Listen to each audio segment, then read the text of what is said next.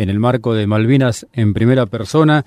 Del otro lado de la línea telefónica, capitán retirado Guillermo Anaya. ¿Qué tal, Guillermo? ¿Cómo le va? Buenas tardes. ¿Qué tal? Buenas tardes, un gusto escucharlos.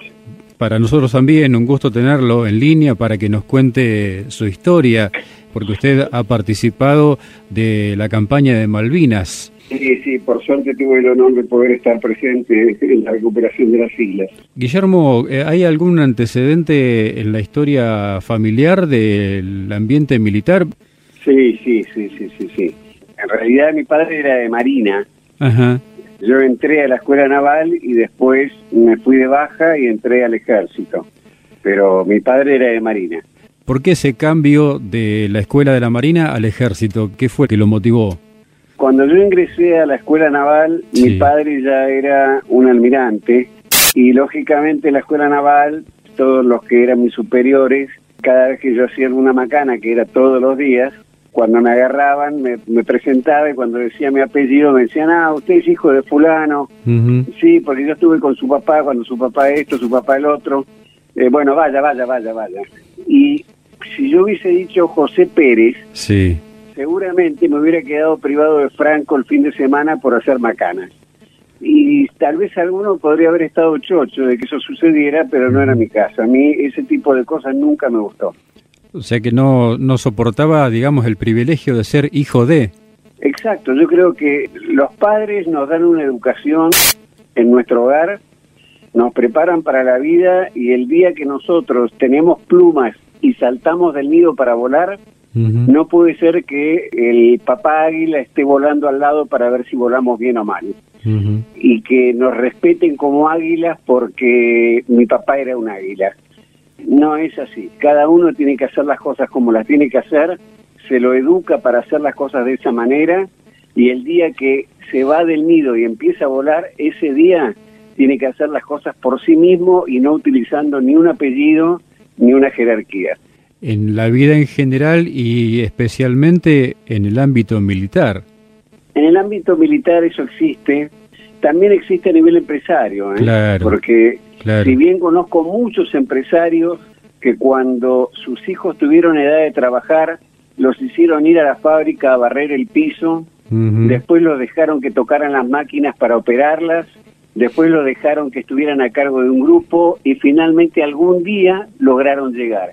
Claro. Pero no sin antes haber pasado por todos los lugares que tiene que pasar una persona para poder instruirse, capacitarse y ver realmente cómo se deben hacer las cosas desde. Tal cual. Guillermo, ya en el Colegio Militar de la Nación, ¿por qué la orientación helicóptero? Cuando yo entré al ejército ya entré como piloto comercial de aviones. Ajá. En realidad era programador y diagramador de computadoras. Ujú. Era un título que yo lo quise obtener para regalárselo a mi padre y no, que no pensara que seguía aviación simplemente para tratar de no, no hacer demasiado. Entonces preferí primero recibirme de programador, regalarle el título a él con cintita azul y blanca y después hice lo que yo quería, que era ser piloto comercial.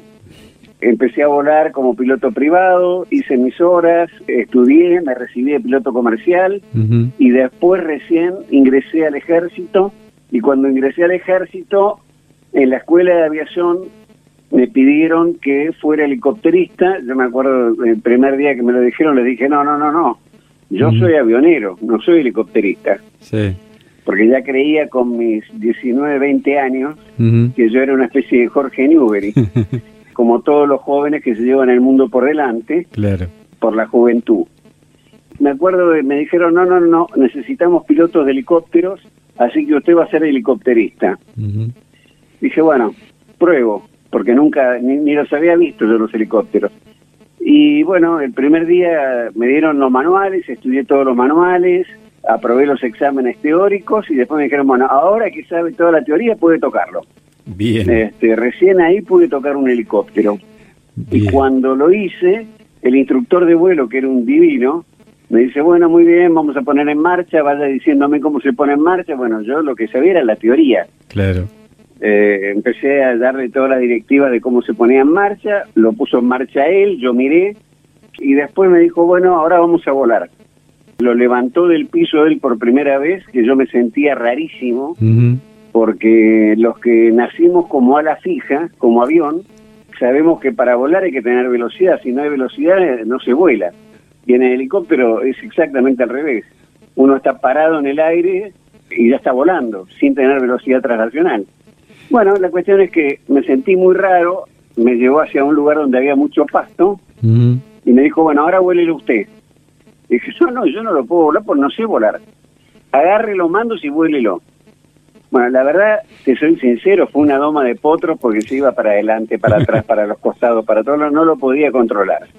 Terminó la hora de vuelo, me bajé del helicóptero y estaba enfurecido porque de ser Jorge Newber y pasé a ser un idiota que no sabía absolutamente nada, un inútil, me fui a verlo al director de aviación y le dije, mire, yo me voy de baja, esto no es para mí. El director de aviación, también un señor, un caballero, me dijo, qué lástima, Naya. La verdad, yo nunca me imaginé que un pedazo de fierro con motor le iban a ganar. Pero bueno, si se quiere ir, váyase. Fue lo mismo que si me hubieran metido un palo en la oreja. claro. Fue terrible. Así que dije, no, no, ahora me voy a quedar, le voy a demostrar que un, pedazo de fierro con motor no me va a ganar, y después le voy a dejar el brevete y me voy a ir. La cuestión es que empecé a volarlo, empecé a sentirlo, empecé a quererlo, empecé a adorar el helicóptero, las capacidades que tenía, las posibilidades que nos brindaban, y la verdad que si bien volví a volar alguna vez algún avión, nunca lo cambiaría por un helicóptero. Qué bárbaro. Después de aquella doma en el pastizal, nació un amor profundo, digamos. Sí, la verdad es que amé los helicópteros durante toda mi vida. De hecho, después que me fui del ejército, me fui a estudiar a Estados Unidos sobre sistemas de emergentología y aeroevacuación. Volví, me fui a estudiar a Francia sistemas de aeroevacuación en el SAMU de París Volví, fui presidente de una multinacional en sistemas de aeroevacuación. Fui profesor en la Universidad de El Salvador en sistemas de aeroevacuación. Y bueno, ahora ya hace tres años que decidí hacer mi vida y disfrutar los años que me quedan. Está bien. Guillermo, en la Escuela de Aviación Militar, ¿no pesó el hijo de, más allá de que era de otra fuerza? No, en su momento cuando ingresé nadie se imaginó que yo era hijo de lo primero que me preguntaban todos, porque había dos generales, Elvio Enrique Anaya y Leandro Enrique Anaya. Y Elvio Enrique Anaya, que llegó a ser el comandante en jefe, era una persona de un carácter muy fuerte y bastante tenido por muchos. este, entonces todo lo primero que hacían era preguntarme, ¿usted es hijo? ¿Tiene algún parentesco con el general Anaya? No, bueno, retaguardia, carrera mar, cuerpo tierra, carrera mar, primero se aseguraban por las dudas. Claro pero todos se orientaban a pensar que si yo estaba en el ejército era familiar de alguno de ejército, no de marina. Claro. Y se enteraron que era de marina el día que me recibí, cuando en la ceremonia lo llaman a... Primero, yo me acuerdo estaba formado y empezaron a decir, che, ¿y a qué viene el almirante este acá? Bueno, yo no dije nada, mantuve la formación y de repente dijeron, bueno, hará entrega del sable al subteniente Guillermo Anaya, el almirante Jorge Anaya. Y ahí empezaron a asociar, y me acuerdo de mi padre cuando me entregó el sable, me dijo, Guillermo, desenfúndalo con valor y enfúndalo con honor. Y ahí recién me dio el, sable. El sable es el atributo del oficial, es el símbolo del mando. Sí. Y esas palabras me quedaron grabadas a fuego. Desenfúndalo con valor y enfúndalo con honor. Y le hizo honor a lo largo de toda su carrera. Toda mi carrera lo llevé conmigo el sable, mi padre después falleció y hoy en día los dos sables, el sable, en realidad en Marina se llaman espadas. La espada de mi padre y el sable mío están cruzados en una mesa en mi casa. Qué bárbaro. Nos instalamos en el año 1982. Guillermo, ¿dónde estaba destinado usted en ese momento?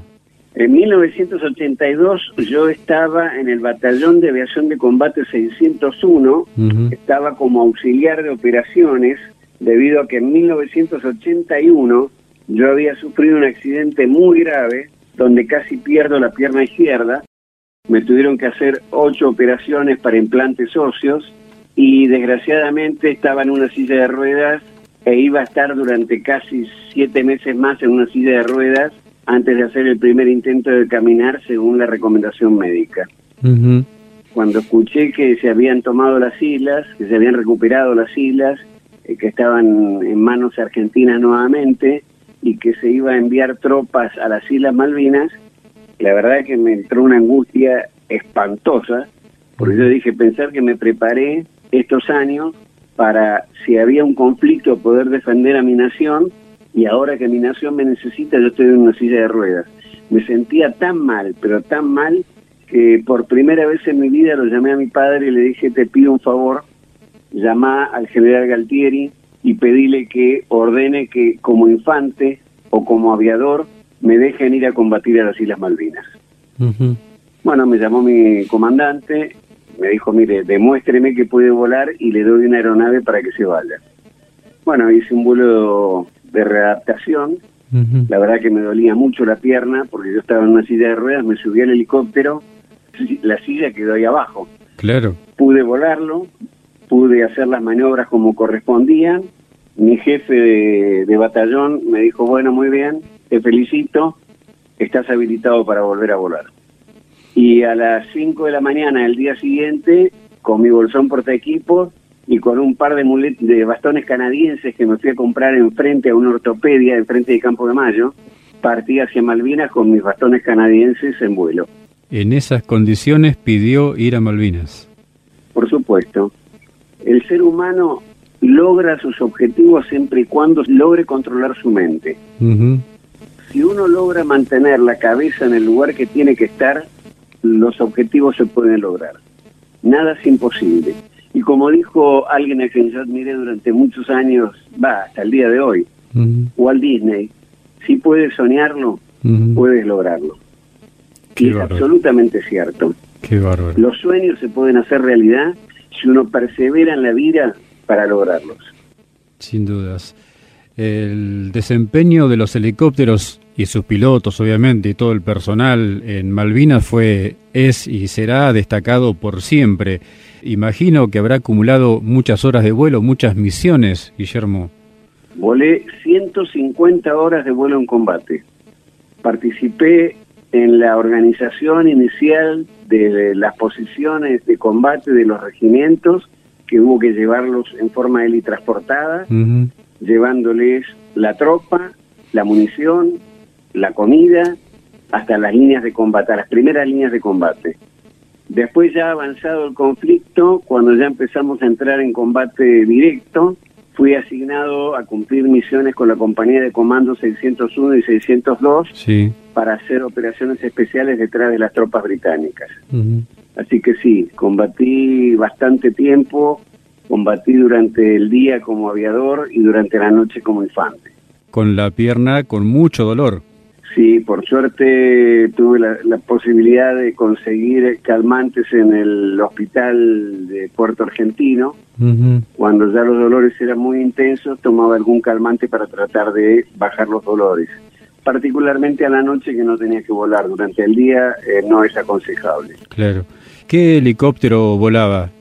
Volaban los helicópteros Bell UH-1H, que significa helicóptero utilitario. Utilitarian Helicopter UH-1H. Son los típicos de Vietnam. Sí, sí. Un helicóptero con una versatilidad importante, ¿no? Tiene una capacidad de 11 pasajeros, piloto y copiloto, son 13 en total. Puede llevar 13 hombres con equipo de combate completo. Puede llevar carga, porque se le sacan todos los asientos y se pone en versión carga. Sí. Se puede hacer carga externa, llevando en, redes, en chinguillos. es muy versátil, muy versátil lo que tiene o lo que ha tenido durante Malvinas una situación de indefensión bastante importante en el aire, ¿no? La defensa que teníamos nosotros en el aire, particularmente los helicópteros que no tienen radar y no tienen armamento fijo, era volar a ras del piso y hacer maniobras evasivas en forma permanente para evitar que el enemigo pudiera concentrar el fuego. Claro. Cuando decimos volar a ras del piso, decimos volar al ras del piso literal un metro, un metro del piso, normalmente. Y a veces un poquito más bajo. Por ejemplo, cuando teníamos que volar sobre el agua, podíamos volar tal vez hasta un poquito más bajo, unos 50 centímetros. ¿Y a qué velocidad? A 240 kilómetros por hora. Tremenda destreza para la habilidad del piloto, ¿no? Yo voy a ser muy franco. Yo durante los años que estuve antes del conflicto, mi vida estaba dedicada exclusivamente a volar. Yo volaba de día, volaba de la tarde, volaba de noche, me encantaba volar y teníamos la posibilidad de hacerlo. Teníamos un montón de horas asignadas para poder entrenarnos y hacíamos todo tipo de vuelo. Emergencias de plantada de motor, emergencias de sistemas hidráulicos, emergencias eléctricas, plantadas de motor con aterrizaje directo, plantada de motor con aterrizaje a 90 grados, a 180 grados, volar de día, volar de noche, volar por instrumentos. Es decir, el que quería volar podía volar y el que quería entrenarse y prepararse podía hacerlo. Y yo lo disfruté mucho y lo aproveché siempre. Y le sirvió al momento de la realidad. Por eso mismo, el día que sucedió, yo estaba muy dolorido, muy triste de pensar que yo me había estado preparando durante tanto tiempo, a pesar que era muy poco, porque yo era muy jovencito. Pero para mí era una eternidad lo que yo me había preparado para una guerra. La guerra había llegado y yo me iba a quedar en casa sin poder hacer nada y eso significaba que algunos que acababan de entrar probablemente tendrían que ocupar mi lugar y eso yo no me lo iba a perdonar nunca. Nos decía de la cantidad de horas que ha volado allí en Malvinas, pero hay misiones por ahí que se destacan seguramente del resto. ¿Le puedo mencionar el rescate de la patrulla del Regimiento 4? Esa fue la última misión el día 14 de junio, cuando esos chicos, chicos digo en realidad eran hombres, ¿no? Pero eran soldados la mayoría, este, había un solo suboficial, un cabo, cabo primero, que estaba a cargo de la patrulla. Esa patrulla me la encontré una vez de casualidad yendo una misión a Darwin. Vi tropas en el piso, casi, casi me voy encima para dispararles y dije, mejor voy a asegurarme porque no tenía bien claro quiénes eran los que se estaban moviendo abajo.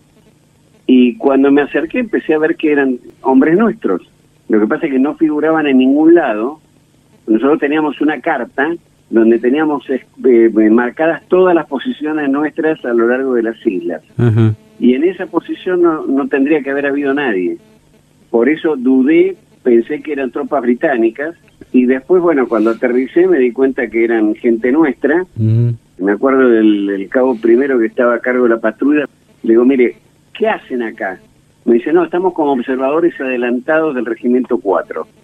Digo, bueno, yo voy a avisar, voy a dar, voy a dar aviso que ustedes están en esta posición porque los van a terminar atacando la propia tropa. Claro. ustedes no están identificados en el terreno. Así que eh, le, digo, bueno, ¿necesitan algo? Me dice, sí, necesitamos comida porque hace un par de días que estamos acá y no, no, no comemos. Despegué, me fui a buscar un cordero al campo, maté el cordero en el campo y se lo llevé para que comieran ellos. Y eso se repitió casi una vez por semana, que pasaba y les dejaba un cordero. Eh, un cordero, y como sabía que iba a pasar por ese lugar, pasaba por este, intendencia y cargaba algo de comida y se lo llevaba. Es decir, llegó un momento que llegamos a una relación bastante de, no sé si decirle amistad, pero sí de, de, afecto. Y el 14 de junio, cuando cae Puerto Argentino, que ya estaba nevando, veo entrar gente por la avenida por Costanera sí. y paré a los que venían entrando y le digo, ¿ustedes de qué regimiento son? Somos del 4. Ah, le digo, ¿y la patrulla que estaba como observadores adelantadas detrás del Monte Kent? No, no, no, me dice, ellos se quedaron en apoyo de fuego mientras nosotros nos replegábamos. Me dio tanta pena, pero tanta pena, porque yo dije, pobres hombres se la pasaron toda la guerra en primera línea esperando que llegaran y después lo dejaron en apoyo de fuego para que el resto se replegara. Así que fui, agarré el helicóptero, lo puse en marcha y me fui a buscarlos a la zona de combate para ver si los encontraba. Por suerte los encontré, ellos venían ya caminando marcha atrás porque venían combatiendo. Pude aterrizar, se subieron a helicóptero, me acuerdo del cabo primero me dijo, no, no, no, vayan ustedes, yo me quedo porque no entramos todos porque eran 15 hombres. Claro. Y el helicóptero tiene capacidad para 11. Me dice, nosotros nos quedamos, ustedes váyanse. Le dije, mire, cabo, súbase porque o salimos todos o no sale nadie. Así que súbanse a los esquíes del helicóptero al tren de aterrizaje, párense ahí que los, los de adentro los van a agarrar de las chaquetillas para que no se caigan. Hmm. Bueno, el helicóptero igual, con la potencia que tiene la turbina, la, turbina pudo despegar igual lo saqué de ahí, me lo llevé a Puerto Argentino y 28 años después, un día me llama una persona y me dice, ¿usted es fulano? Digo, sí, soy yo. Me dice, ¿se acuerda de mí? Le digo, hijo, si no decís quién sos, imposible que te diga sí o no. Claro. Me dice, yo soy el cabo fulano. Le digo, cabo, a lo largo de mi vida han pasado 10 millones de cabos. Le digo, no se enoje, no quiero ser descortés, pero no me acuerdo. Me dice, yo soy el cabo fulano del regimiento 4, el que usted le, levantó aquel día cuando nos estaban pasando los ingleses por arriba. Qué bárbaro. Bueno, sabés la alegría que me dio escucharlo, saber que estaba bien, que había terminado bien, que había vuelto, que había rehecho su vida. Y me dice, ¿no se anima a venirse este fin de semana a Corrientes este, a comer un asado con nosotros? Yo estaba tan feliz de escucharlo que dije, bueno, sí, bárbaro, voy me tomé un micro de larga distancia y me fui a Corrientes, llegué a las 7 de la mañana y estaban estos parados en la terminal de colectivos ya viejos, gordos, canosos, haciendo el saludo militar cuando yo bajé del no, qué Estas cosas en la vida no tienen precio. Ni hablar. Esta situación de, de matar ovejas de los Kelpers, si bien nos contaba que lo repitió varias semanas puntualmente para este grupo de soldados, se repitió también en otras ocasiones y con más cantidad de ovejas. Sí, en una oportunidad me dieron la orden de ir a llevarle comida a un regimiento. Lo que me dieron para llevar realmente era muy poco. Yo nunca discutí las órdenes, pero dije, la verdad que es una vergüenza que yo vaya a llevarle esto a un regimiento, muy poca comida. Así que bueno, lo agarré a un subteniente de intendencia que estaba ahí donde distribuían la comida. Sí. Y le dije, subteniente, ¿usted sabe usar una ametralladora Mac? Sí, mi teniente, sí, sí. Bueno, sube el helicóptero. No, no, no me puedo ir porque yo soy de intendencia y tengo que distribuir la comida. Le digo, usted se sube al helicóptero y viene como artillero de puerta. Y se terminó. Bueno, se subió, se vino conmigo y cuando salimos, a los pocos kilómetros de haber salido, había un montón de ovejas en el campo pastoreando. Dije, listo, acá está la comida del regimiento. Me fui con el helicóptero, las arrié con el helicóptero hasta juntarlas en, un solo punto. Le ordené al subteniente abrir fuego, cargamos todas las ovejas arriba del helicóptero y las llevamos y las distribuimos a, la primera línea de combate. Cuando volví, mi jefe me dice, Anaya, ¿usted estuvo matando corderos en el campo? No, no, no, no, mi general, no, no, no. Me dice, sí, sí, me dice, porque el único helicóptero en vuelo que había era el suyo. Y me llamó un Kelper para denunciar que un helicóptero le había matado todas las ovejas en el campo. Digo, no, no, no puede ser, mi general. Yo lo único que viví fue un enfrentamiento con tropas británicas vestidas con el uniforme de invierno. Y ordené abrir fuego. Y tipo se quedó mirándome. Me dice, ¿usted me está tomando el pelo? Aclaro que el uniforme de invierno británico es blanco. Claro. Para estar en la nieve, para mimetizarse en la nieve. Sí. Me dice, ¿usted me está tomando el pelo? Le digo, no, me dice, nada, para nada. Me dice, mire, retírese y cuando volvamos al continente lo voy a llevar a un sumario y a un tribunal militar por desobediencia. Y bueno, me fui, aclaro que el general lo dijo porque lo tenía que decir, porque no pude decir que estaba de acuerdo con que yo hubiera hecho una barbaridad de ese tipo, porque es una desobediencia, gusto o no gusto es una desobediencia. Claro. Y lo que sí es que cuando llegamos al continente jamás me llamó, jamás, jamás fui llevado a un tribunal militar por eso. Claro, eh, debemos contarle a la audiencia que el general Menéndez había dado la orden de que estaba terminantemente prohibido matar las ovejas de los Kelpers. Exactamente, el general Menéndez, como responsable de la guarnición militar en Malvinas, había dado esa orden y el que me había citado era el general Joffre, que era una persona de un carácter muy fuerte, pero la verdad que una excelente persona porque tuvo, con, por lo menos conmigo, tuvo una conducta muy buena, fue muy comprensivo, a pesar de que eh, le gustaba ladrar, pero no mordía. Claro, por ahí porque la acción justificaba solo el ladrido y no morder. Exactamente, pero tampoco podía decir me alegro que lo haya hecho, porque no correspondía que dijera eso. Claro, tal cual. Pero no tomó ninguna medida disciplinaria. Convengamos también que la orden del general Menéndez de no matar los corderos en Malvinas, en realidad era una orden que hay que tratar de entenderla, porque uno dice, pero qué pedazo de... Y no es así. Mm. porque si no da esa orden, nosotros éramos 10.000 hombres que estábamos en las islas. Si los 10.000 hombres se hubieran puesto a matar corderos, eso hubiese sido un desastre. Sí. Entonces, lo que se buscaba era tener un poco de control y disciplina en los procedimientos de entrega de comida. Si alguien por alguna causa necesitaba hacerlo, seguramente iban a mirar a otro lado. Yo no conozco que a nadie lo hayan sometido a un tribunal por haber matado a un cordero. Pero sí la orden existía y es entendible que existiera. Claro. Porque si no hubiese sido un descontrol. Claro. ¿Cómo fue la misión de rescatar cohetes en la zona de Monte Kent? Bueno, veo que la tenés más clara que yo las cosas, ¿no? sí, estábamos en el cuartel de los Royal Marines en, en Brook, que es donde termina la bahía de Puerto Argentino. Sí. Los bombardeos de la flota eran permanentes durante la noche y ya cada vez los disparos de la artillería naval se hacían más cercanos.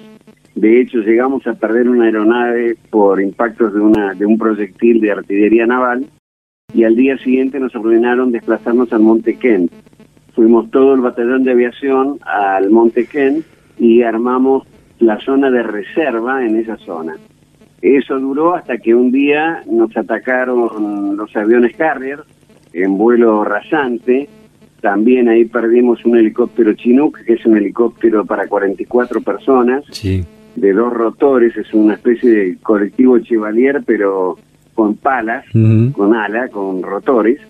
Perdimos también un helicóptero Puma, fuimos bombardeados con bombas de 500 libras Hmm.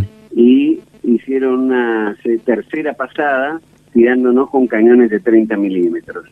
Por suerte no murió nadie, pero sí tuvimos bastante deterioro y bastantes problemas.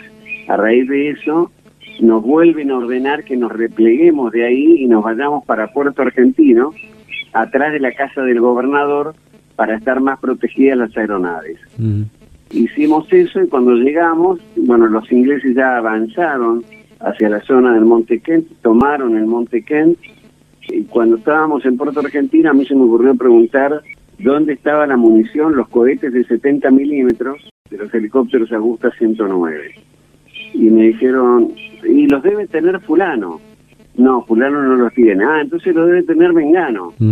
No, Mengano tampoco lo tiene. ¿Dónde están los cohetes? Uy, entonces quedaron en el Monte Kent. Bueno, me fui a verlo a mi comandante, le pedí autorización para ir a intentar entrar al Monte Kent y recuperar los cohetes, porque no teníamos más munición para los, los Augusta 109, Ujú. que eran cohetes de 70 milímetros. Y me dijo, no, no, no, no, Anana, no está autorizado porque esa zona ya está aparentemente en manos británicas, así que listo, se da por perdido. Bueno, desgraciadamente vuelvo a repetir que no he sido fácil a lo largo de mi vida y como no estuve de acuerdo con eso, dije, bueno, traté de pensar qué es lo que pensaría un inglés. Un inglés, si toma esta posición, va a pensar, ¿de dónde vienen los argentinos? De Puerto Argentino para acá. De atrás no van a venir nunca, porque Claro. de atrás estamos nosotros avanzando. Claro. Entonces dije, si yo logro pasar detrás de las líneas británicas sin que me vean y entro como si fuera desfilando de atrás hacia adelante, van a pensar que el ruido ese es de un helicóptero inglés que está trayendo cosas. Si es eso y están en combate, como estaban en combate con, en la zona del Monte Dos Hermanas y, y Monte Low, no van a estar mirando para atrás a ver de quién es el ruido del helicóptero este. Y bueno, me largué a buscarlo, logré pasar, logré entrar, logré aterrizar al lado de los cohetes, cargamos todos los cohetes arriba del helicóptero y por suerte logré pasar de vuelta hacia el lado de Puerto Argentino. Cuando llegué a Puerto Argentino iba a aterrizar en el aeropuerto porque estaba excesivamente cargado el helicóptero, no iba a poder aterrizar como un helicóptero, Ujú. lo iba a tener que aterrizar como un avión rodándolo y bueno, me largué a aterrizar y el helicóptero se caía como una pera madura, no había forma de frenarlo en la caída. Ujú. Dije, bueno, si llego a, a golpear con, contra la pista de cemento con todo este material explosivo arriba, voy a hacer un cráter que vamos a llegar hasta, hasta la China. Entonces dije, bueno, aborto el aterrizaje, intento por segunda vez. Así lo hice tres veces, la tercera vez me dijo, mire, vaya al mar y tire la carga al mar y aterrice. Dije, ni loco. después de haber hecho semejante maniobra, tirar la carga al mar, no la voy a tirar. Entonces se me ocurrió otra idea, que era que el, hipódromo de Puerto Argentino sí. era de turba, era pista de turba. Digo, si logro meter el helicóptero en la, en la recta del hipódromo y aterrizarlo como avión, la fricción de los esquíes contra la, la, turba va a hacer que el helicóptero se vaya frenando suavemente sin riesgo a producir un chisporroteo que pueda llegar a producir una explosión. Claro. Bueno, hice eso, gracias a Dios me salió muy bien, pude aterrizarlo, no rompí nada. Por supuesto que me mandó llamar de vuelta el general Joffre, tuve que darle las explicaciones del caso, pero bueno, por suerte se recuperaron los cohetes.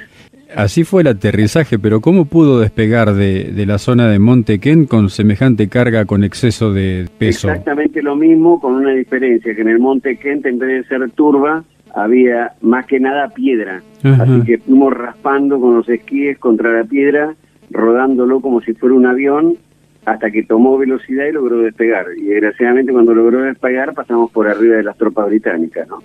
Por suerte no lograron impactarnos. ¿Les tiraron? Sí, sí, tiraron, algunos algunos impactos en el cono de cola quedaron. pero nada nada importante. Qué barro, todas misiones al límite, ¿no? Como decíamos hoy, con una situación de indefensión en cuanto a armamento, porque más allá de la ametralladora de puerta, no tenían mucho armamento para defensa tampoco, ¿no? No, no teníamos nada. Claro. No, no. Claro. No, no, y la ametralladora la conseguí ya sobre el final, los últimos días. Durante toda la guerra estuve sin nada. Lo único que llevaba yo era mi fusil, un fusil PAL plegable, sí. que lo llevaba al lado mío en el puesto de vuelo. Siempre viajando con, ¿cómo se llama en helicóptero? ¿Copiloto es? Eh, no, no teníamos copiloto. En el puesto de copiloto viajaba el mecánico. El mecánico venía ocupando el puesto de copiloto. ¿Hay alguna situación más que nos hemos enterado como destacable que me gustaría que la cuente, que se vio en un lugar llamado Estancia House? Sí, fue donde desgraciadamente cayeron muy cerca de donde cayeron los comandos en una emboscada en Top Malo House. En esa estancia que queda un par de kilómetros de Top Malo House, volvía de una misión y veo que hay gente que me hacía señas desde tierra, pegué la vuelta, aterricé y se acercaron unos kelpers para decirme que tenían dos heridos con pie de trinchera argentinos en la casa. La verdad que me enterneció muchísimo porque dije, bueno, son kelpers que se creen que son ingleses, pero ayudan a tropas argentinas, cosa que me parecía, aparte humanamente me pareció algo fantástico, ¿no? Claro. Me los trajeron, los cargué en el helicóptero, me los llevé al hospital de Puerto Argentino, pero antes de despegar de la estancia me dijeron, mire, utilizamos todos los medicamentos en atendernos a, sus hombres, no tenemos más nada, si llega a aparecer algún otro no tenemos cómo curarlo y tampoco tenemos medicamentos para mi familia. Mm. Dice, mañana a la mañana no podría traernos este, más medicamentos por si aparece más gente. A mí me pareció una cosa muy humana. Y dije, sí, sí, cómo no. Mañana eh, yo voy al hospital y pido medicamentos y les traigo cosas para que ustedes tengan por si llega a aparecer algún otro hombre. Claro. O para ustedes para reponer lo que pusieron. Y me fui a llevar a, a estos soldados al hospital de Puerto Argentino, aterricé ahí bajaron a los soldados, los llevaron para ser atendidos, fui a pedir medicamentos y cosas para llevar a la estancia, me dijeron que no, que no me lo iban a dar porque no, no estábamos en condiciones de, entregar medicamentos para llevar a una estancia. Y bueno, otra vez más hice lo que no probablemente no correspondía. Agarré una bolsa artillera, entré a cargar este todo lo que encontraba en el hospital para llevarlo a la estancia y dejárselo por si aparecía algún otro soldado. En vez de ir al día siguiente, como me pidieron ellos, ese mismo día ya estaba cayendo el sol. Dije, bueno, tengo tiempo, llego hasta la estancia y vuelvo antes del anochecer. Me acuerdo que llegué y cuando llegué había un jeep que durante el día no había estado ahí y que tenía un montón de antenas en el techo y antenas satelitales.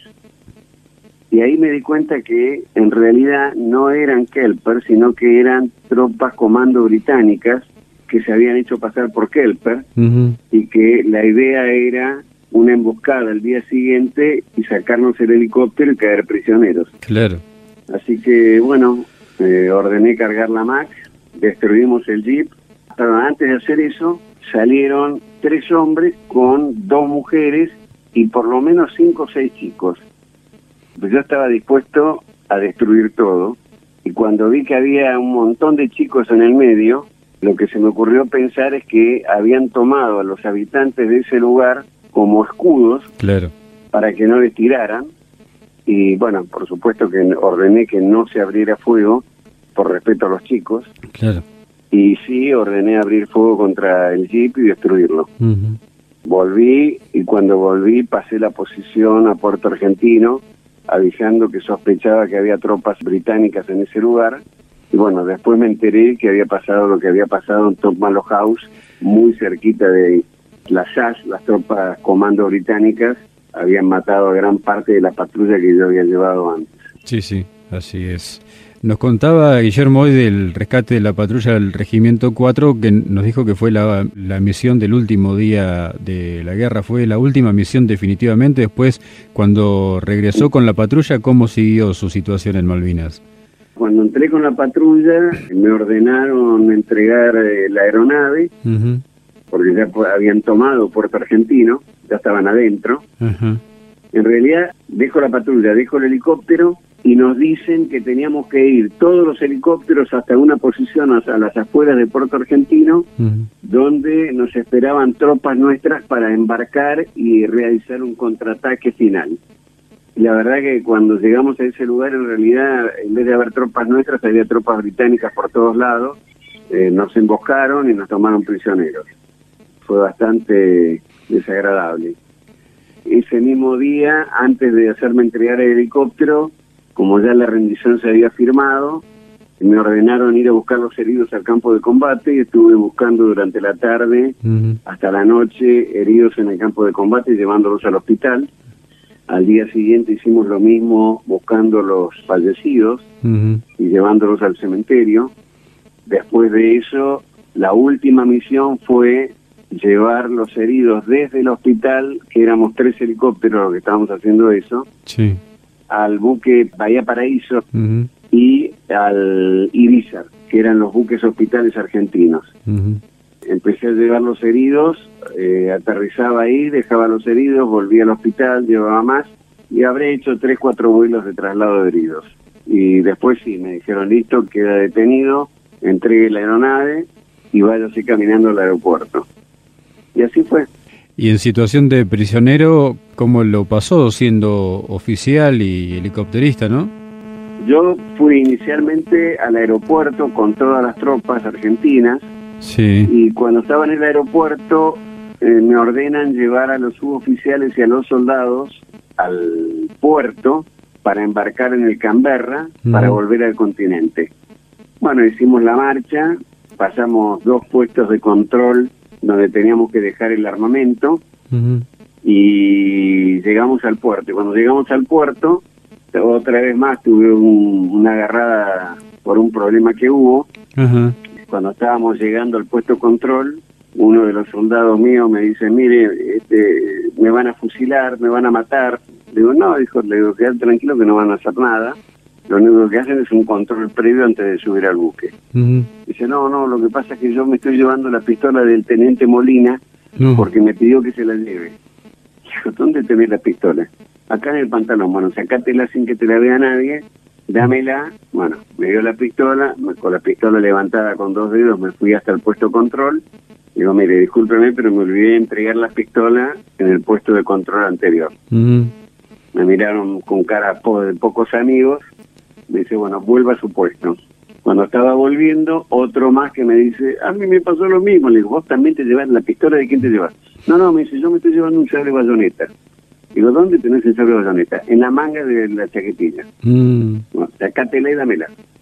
Se saca la, la, la, el sable bayoneta, me voy al puesto de control y le digo, mire, discúlpeme, pero en el talí del cinturón tenía el sable bayoneta y no me di cuenta que estaba colocado, recién me doy cuenta que estaba ahí, así que se lo vengo a devolver. Me dice, bueno, no se olvida más nada.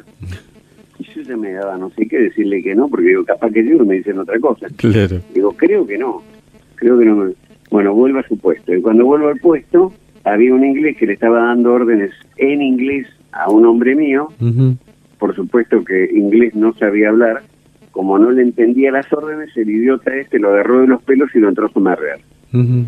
Después de haber vivido todo lo que yo viví durante la guerra, encima la humillación de que siendo prisionero me agarren de los pelos a un suboficial mío, me sacó de las casillas y lo agarré trompadas.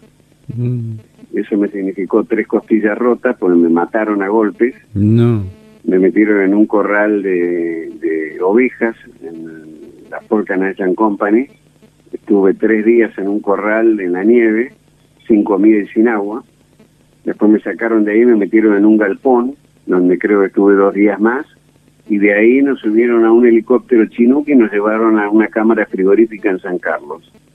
Y en San Carlos estuve un mes en una cámara frigorífica y de ahí fui a un buque que se llamaba el San Edmund, Sí. donde, bueno, fuimos inicialmente hasta Puerto Argentino, navegando desde San Carlos hasta Puerto Argentino, y de ahí salimos a navegar a mar abierto, hasta que un día dijeron, señores, llegamos a, a Puerto Madryn, van a desembarcar.